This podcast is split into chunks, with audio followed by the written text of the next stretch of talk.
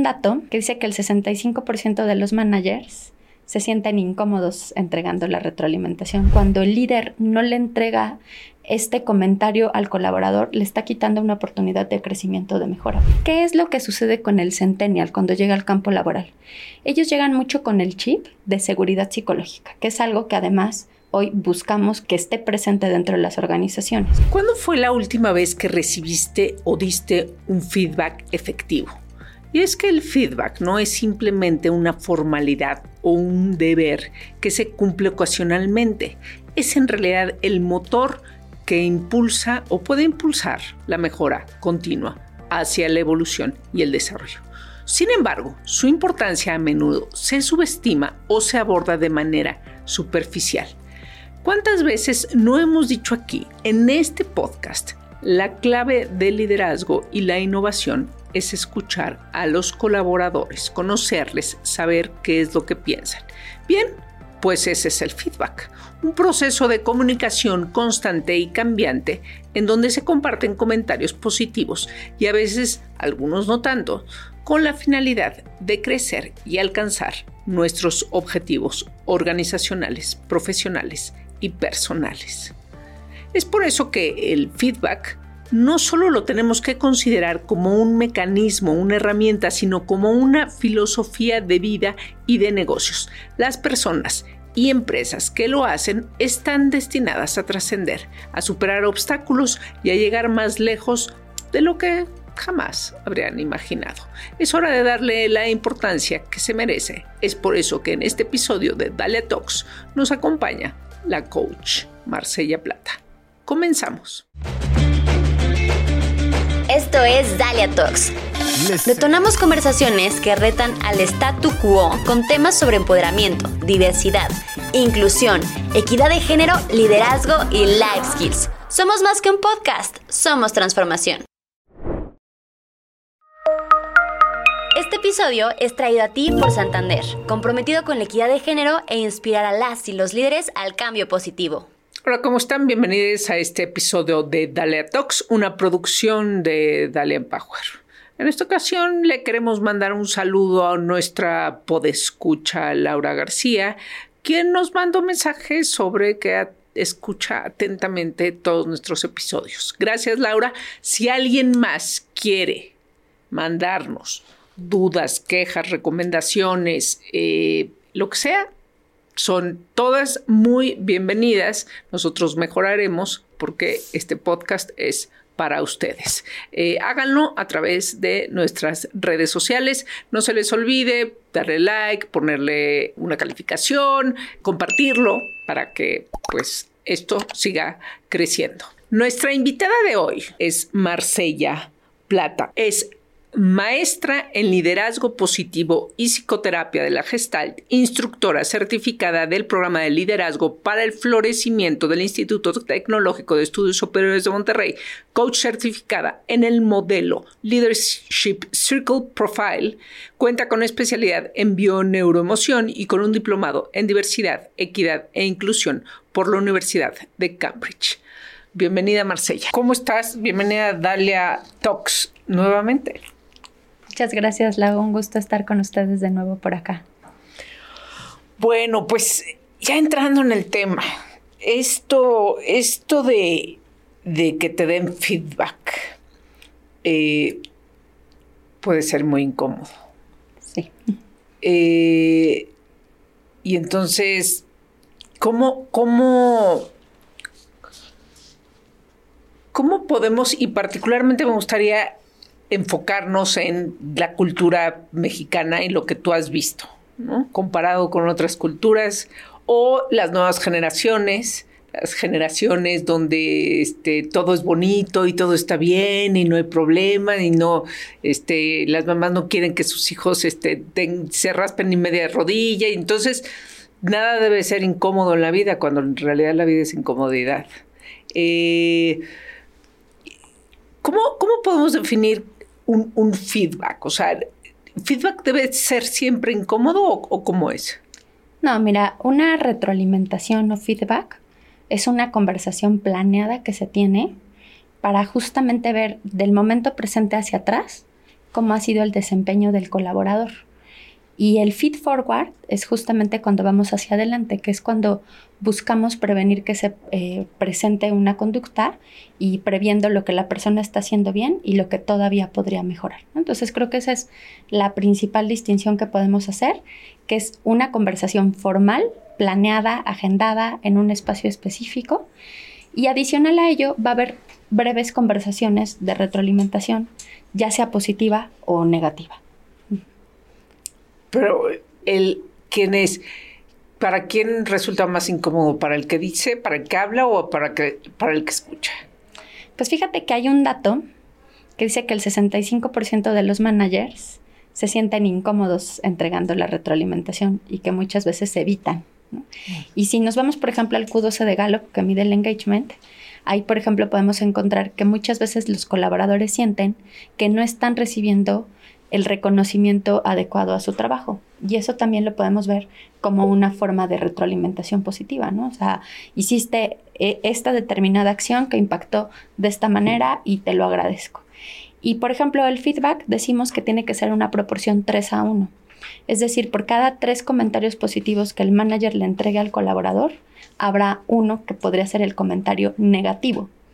Ahora, esto no quiere decir que, los comentarios negativos no deban de existir, porque muchas veces cuando el líder no le entrega este comentario al colaborador, le está quitando una oportunidad de crecimiento, de mejora, porque es algo que muy probablemente tienen un punto ciego, de acuerdo a la, ventana de Johari, y que lo que necesitaría es poder escucharlo y darse cuenta del impacto que esa conducta o no conducta está teniendo para el entorno laboral, los resultados, la relación con el equipo, etcétera.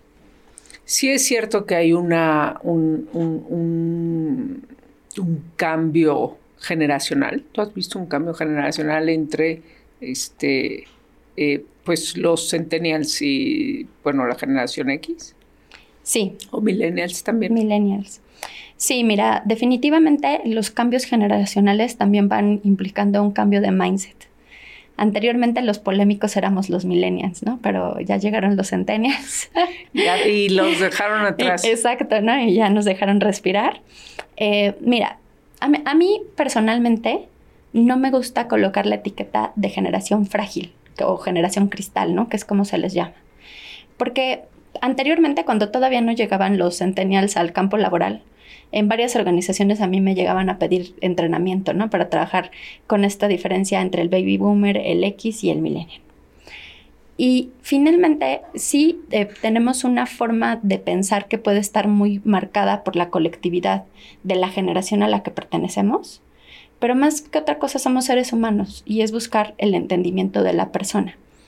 ¿Qué es lo que sucede con el centennial cuando llega al campo laboral?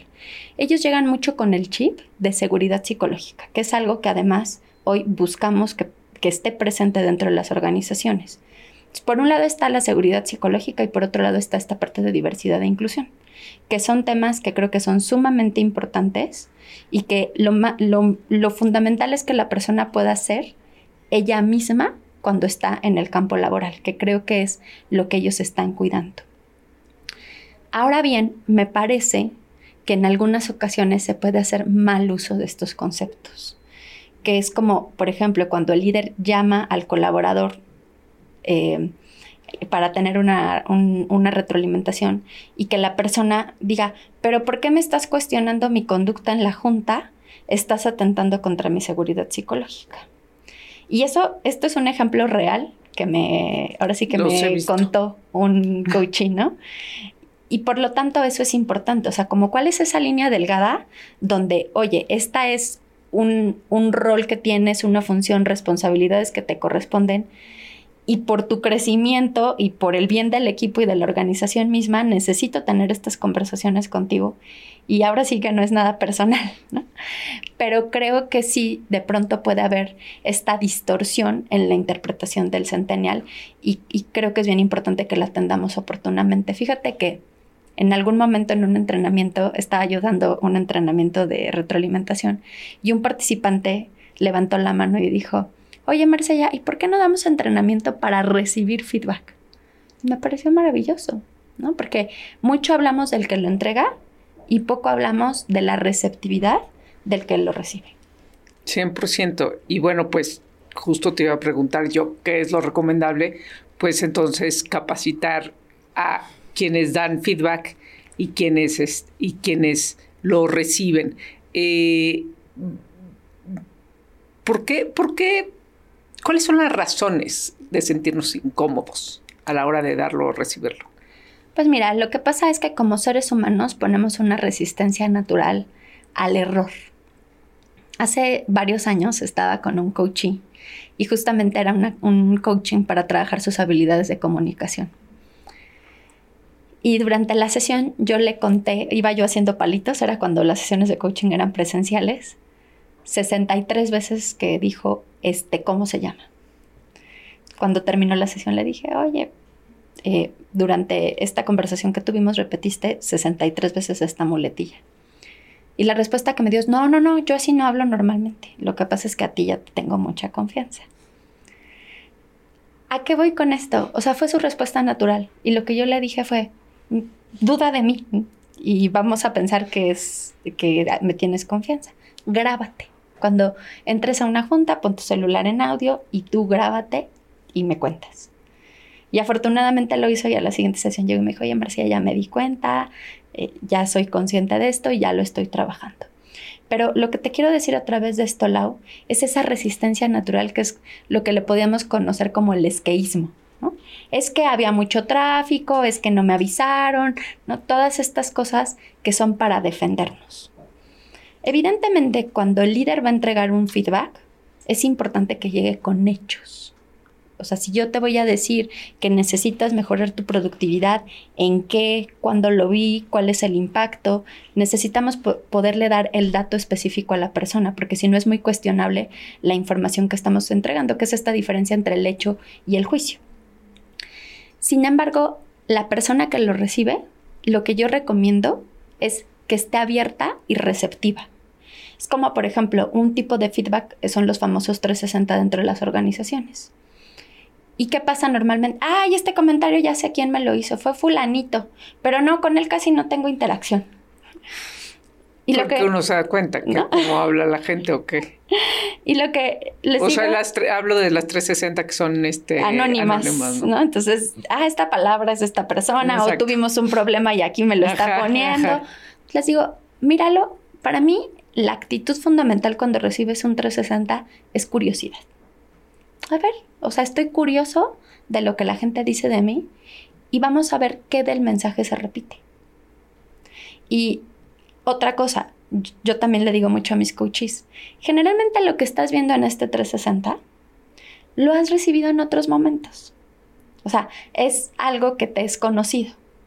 ¿Cómo lo has trabajado? O sea, no, lo, no te debe sorprender, es lo que estás diciendo. O sea, o, a qué te refieres. A, a que, ejemplo, ¿no? Si si a ti te dicen, te falta interactuar más con el equipo, eres muy seria es la primera vez que lo recibes en, un espacio laboral. Exactamente, o sea, normalmente lo reconoces. Dices, no, bueno, sí, ya. Entonces es como, no lo he mejorado lo suficiente, ¿no? ¿Qué necesito hacer o qué puedo hacer distinto para que se note un impacto? Y yo trabajo mucho con el modelo de fortalezas. Por lo tanto, yo creo que lo que se necesita es exponenciar la fortaleza. Sin embargo, la debilidad nunca debe de afectar a mi fortaleza. Por ejemplo, si yo soy una persona sumamente analítica, enfocada, que tengo los números al 100, eso es mi fortaleza. Y vamos a pensar que la debilidad es la introversión, que no me estoy acercando al equipo, que no converso. Ok, respetemos tu esencia y qué puedes hacer para conectar con el otro y procurar esta parte de relaciones humanas que también son parte dentro del campo laboral. Que ahí lo que yo digo es, tenemos la fortaleza, ¿cómo la puedes aprovechar más? Y a la debilidad, ¿cuál es la acción consciente que le vas a poner? Y ahí yo le digo mucho a mis coaches, llévatelo a tu motivación.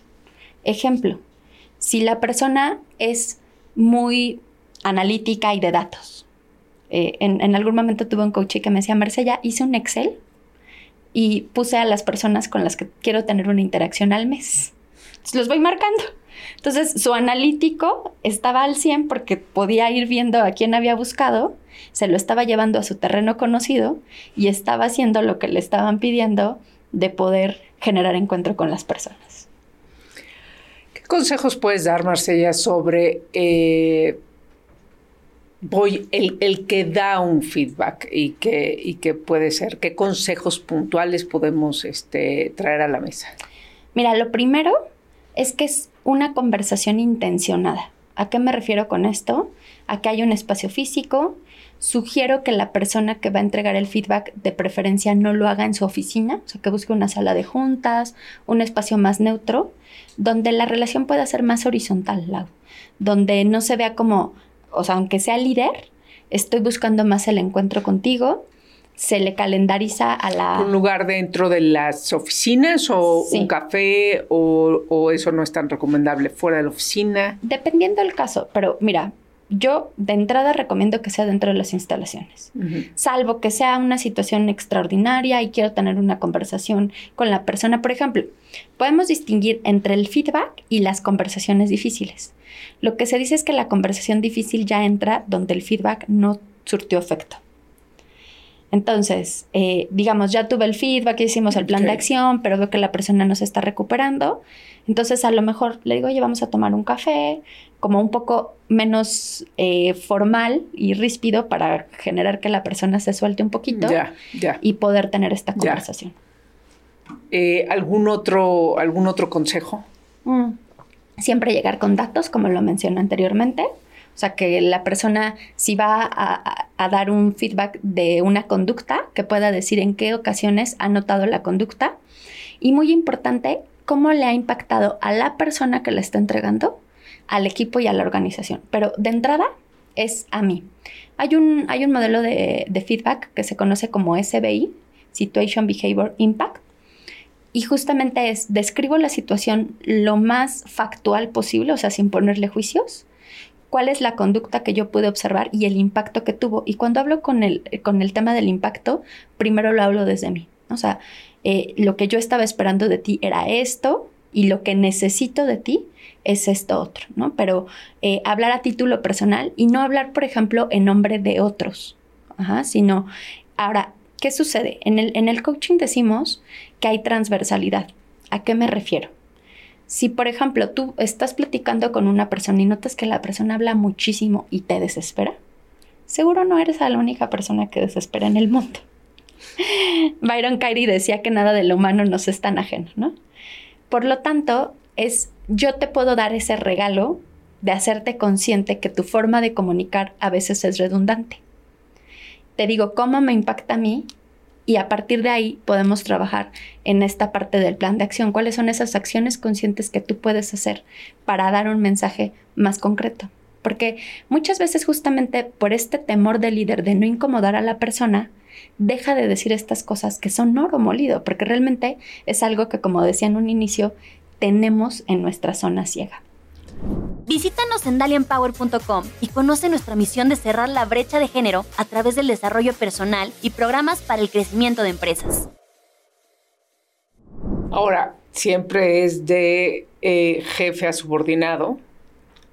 Eh, o uno sugiere, puedes ahí, vaya, hay ciertos procesos en las empresas, ¿no? Este, en el que el, feedback son las sesiones este, que están establecidas, bla, bla, Pero me refiero, si yo le quiero dar un feedback a alguien que no es de mi área, que, que no me reporta a mí. Perfectamente válido y también totalmente válido que el feedback sea del colaborador al líder, que finalmente un 360 es lo que hace. Lo que pasa es que el 360 nos escondemos en el anonimato, ¿no? O sea, ahí a veces decimos muchísimas cosas. Exacto. Por ejemplo, en el libro de Aquí no hay reglas de, de la cultura de Netflix, se prohibió el anonimato en los, en los 360, ¿no? O sea, ahí narran cómo el, el vamos a hablar desde la valentía y el CEO dice, o sea, cuando tú tienes algo que decirme a mí y no me lo dices, es como si estuvieras traicionando a la compañía porque estás dejando de hacer un bien. Por lo tanto, también necesitamos cambiar este mindset de que el feedback solamente es del líder al colaborador. Ahora, para mí bien importante, el espacio ya dijimos que es específico, es creado, es planeado. muchas, bueno, no muchas veces, pero en algunas ocasiones, y a mí me tocó presenciarlo alguna vez, estábamos haciendo un ejercicio de feedback. Eh, yo trabajo con una metodología de tarjetas. Estábamos con las tarjetas y de pronto quien estaba entregando el feedback, que era el líder, dijo, bueno, pero ahora yo ya iba a recoger mis tarjetas. Y dijo, no, no, no, porque ahora que él me entregue a mí. No, espérate. No, o sea, este primero es un proceso hacia tu colaborador, tiene que haber un plan de acción. Y si quieres, otro día agendamos un proceso que sea de regreso porque si no perdemos la formalidad, el foco y podemos ahí confundir la conversación. Por lo tanto, lo que yo quiero decir con esto es, el feedback es válido hacia todos los puntos de la organización. Va a haber feedbacks que son más rápidos, más informales, que es como algo que sucedió ayer y me acerco con la persona y se lo digo. Y va, y va, a haber feedbacks más formales como es, por ejemplo, el proceso de un 360, que en muchas organizaciones se hace anualmente o semestralmente. Aquí lo que yo le aconsejo mucho a los líderes es que no lo hagan by the book, ¿no? O sea, que no digan, ay, me toca la retroalimentación anual, ¿no? Sino que realmente generen esta empatía, este espacio, que se den el tiempo de revisar la evaluación, de ser auténticos y sobre todo de generar un plan de acción. Porque si no, como yo lo veo, es que se queda en una bonita conversación, en una horrible conversación. Exacto, una de dos. Pero no pasa nada. En términos de feedback, hay dos, hay tres tipos de, de entregas de feedback en cuanto al perfil de quien entrega. Está la persona que solamente quiere entregar lo positivo, lo bueno, que cuida mucho la relación. Está la persona que al contrario, ¿no? Que es duro y a la cabeza y ahorita le voy a decir sus verdades, ¿no? Y está el que no entrega feedback. De los tres, el tercero es el peor. Claro. Pero definitivamente lo que necesitamos es un equilibrio, ¿no? Porque hablando en términos de lo que se necesita de un colaborador, es este equilibrio entre relaciones y logro de resultados. Y el líder tiene que cuidar en la retroalimentación cómo está viendo el impacto de ambas cosas y qué tanto él se está permitiendo esa transparencia de forma honesta y responsable al momento de entregarlo y con un plan de acción. Y muy importante que al final de la conversación el líder le pueda decir, ¿tú qué necesitas de mí? O sea, que, que pueda ponerse al, al servicio del colaborador y que en el lenguaje cuando entrega el feedback, sobre todo para los que son más de relaciones, no diga, tenemos que mejorar en las relaciones humanas. No, no, tenemos, no. O sea, al que le estás entregando el feedback es al otro. Entonces, tienes que mejorar en la forma en la que te estás encontrando con los integrantes del equipo. ¿Cómo te ayudo? Porque si no después las cosas no pasan y al colaborador que recibes, pero pues tú no estuviste conmigo, ¿no? No, es que esto es tuyo y es parte de tu plan de desarrollo y es bien importante que en ese lenguaje lo entreguemos de forma específica y que simplemente ofrezcamos este tipo de ayuda o apoyo y ese plan de seguimiento. Ahora, para el, para el que lo recibe qué consejos doy. Bueno, lo primero que yo le digo a la persona que lo recibe, por ejemplo, a mí me ha tocado entregar unos 360 LAO durísimos. Eh, yo trabajo con una metodología que se llama Leadership Circle y hay veces que la autoevaluación de la persona está en el top y la evaluación del grupo está en lo más bajo. O sea, son abismales las brechas. ¿Cómo, cómo, cómo, cómo que la, evaluación de la persona? La autoevaluación. La autoevaluación de esa persona dice yo lo hago todo bien. Vuelo. Ajá y el equipo percibe todo lo contrario. Exacto. Entonces, es duro entregarlo. Sin embargo, lo que yo le digo a la persona, date cuenta que esto es un conjunto de percepciones. ¿Y qué te dicen este conjunto de percepciones? ¿Y qué conciencia te abren nuevamente desde el no juicio? Es yo sé que estoy pidiendo algo bien complicado, ¿no? Porque entra, ¿no? Entra esta mente de no, pero si yo hice, si es que si me hubieran evaluado ahorita verías que es totalmente distinto, pero hace tres meses tuvimos un problema con la producción y me la están cobrando. Que no se justifique. Entonces, ahí, por ejemplo, yo los dejo hablar unos minutitos y después le digo, ya, ahora sí, vamos a trabajar, ¿no? Entonces, que llegue receptivo, que haga preguntas específicas, que aunque tenga justificaciones yo recomiendo que no las dé, salvo que sea algo totalmente extraordinario, y que piense en cómo le va a beneficiar la mejora que ese feedback le está dando. Ahora, no todo es malo. O sea, muchas veces el feedback es para reconocer algo que estás haciendo muy bien y entonces, ¿cómo puedes hacer más de eso? Porque también en ese punto ciego podemos tener esas fortalezas que tenemos de las cuales no somos conscientes y cómo podríamos aprovecharlas mejor. Claro. ¿Qué sucede? O sea, al final de todas maneras, eh, hablando justamente de esos ejercicios de 360, ¿no? Cuando, cuando, bueno, hay casos extremos, como dices, el, el jefe que tiene una percepción y el equipo completamente otra. Pero también, o sea, ok, ya escuché, ya escuché, ya, este, ya lo voy a ir asimilando. Después de eso, o sea, ¿qué hago con todo eso? ¿Qué hago? O sea, porque si naturalmente me van a salir, no, bueno, pues es que aquí estamos viviendo esta situación y fue la única manera de, este, ¿no? O sea, por decirlo, este, de, dar ese manotazo en la mesa, ¿no? O sea, necesito reacción del equipo porque estamos en crisis y, este, y entonces el equipo, este, millennial o centennial se ofendió porque como di un manotazo en la mesa. Hablo, no hablo de un manotazo, sino de como una forma. Ajá, una forma de este, decir aquí las cosas tienen que cambiar. Eh, el equipo no le gustó. Pero, pero finalmente, si, si, si, si el equipo sí cambió su dinámica y fue para bien, o sea, bueno, hay dos situaciones. Si con ese manotazo el equipo sí se activó hacia donde debería haberse activado, este, ¿qué haces con esa información? Oigan, este, haces con ello algo y qué haces con, no, pues la verdad, pues sí fue un manotazo, además, pues me hicieron caso, pero era necesario y ni, pero no lo logramos. No sé, por poner este, situaciones. Pues mira, aquí creo que estás tocando otro punto que, que, es fundamental en estos conceptos, que es el tema del liderazgo situacional. El liderazgo situacional, ¿cuándo es que debemos acceder a un liderazgo directivo? Justamente como lo acabas de decir, cuando hay poco tiempo. Lo que yo ahí aconsejaría es, si en esta ocasión te funcionó, ¿ok? ¿Y cómo lo podrías hacer diferente en una siguiente ocasión que estés ante una crisis del mismo tipo? Es decir, nunca nos perdamos la oportunidad de aprender de nosotros mismos qué quiero mantener y qué quiero modificar. Y otra cosa que también es bien importante y que creo que todavía a algunos líderes les cuesta trabajo es el pedir disculpas. Oye, ayer me puse intenso porque estaba presionado por esta situación y creo que mi forma de dirigirme a ustedes no fue correcta les pido una disculpa. En liderazgo positivo hablamos de que hay tres cosas que el líder tiene que hacer con, frecuencia, que es reconocer, agradecer y perdonar. Y en el perdonar está también el saber pedir perdón. Y eso es una conducta que cuando el líder la lleva a cabo, definitivamente va a fomentar que entre el equipo suceda. ¿No? Porque cuántas veces no vemos que en lugar de dar una retroalimentación o de tener una conversación adecuada es, no, tú pídeselo porque yo no le hablo a tal persona. bueno, eso ya estamos en el kinder. Pero pasa, desafortunadamente pasa. Entonces, el, acostumbrarnos a tener este tipo de conversaciones y justamente no ver la conversación de feedback con terror es lo que puede hacer el cambio cultural dentro de las organizaciones. Pero a, a lo que me refería yo es, si el equipo no se da cuenta que esa acción fue correcta, o sea, si el equipo se la tomó a mal, ¿qué, debes de hacer?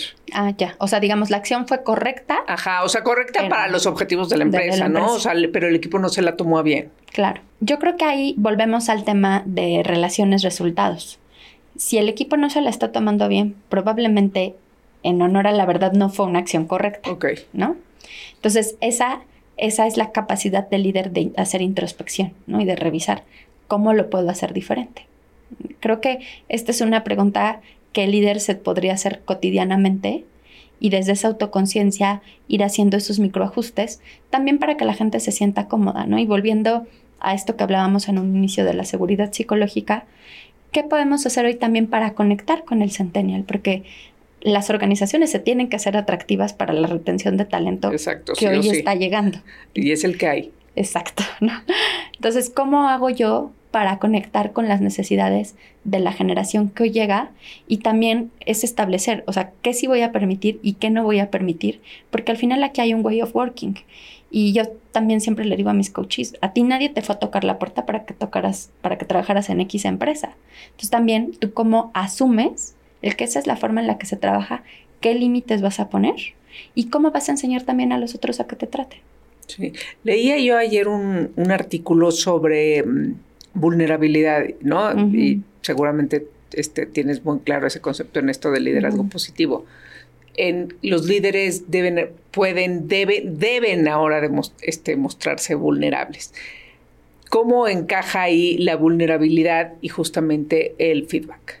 Bueno, totalmente, porque es em, aquí, a ver, el que, es, el que llega en una posición de mayor vulnerabilidad es el que está recibiendo el feedback. ¿No? Porque es, ahorita me van a señalar lo que he venido haciendo a lo largo del año, ¿no? Entonces, es conectar justamente con esta parte humana que tengo y abrirme a recibirlo y que no sea, que no lo vivamos como una herida, insisto, sino como esa oportunidad de poder mirar el impacto de acciones que en lo cotidiano no estoy notando. Y ahora, visto hacia el líder, el, por ejemplo, el pedir perdón es permitirse la vulnerabilidad. Fíjate que no recuerdo en dónde lo leí, pero esto me pareció muy interesante. Cuando los líderes tienen un buen nivel de credibilidad en el equipo y piden perdón, o dicen me equivoqué, el equipo es, ay, no, claro, no, y reconoce sus errores.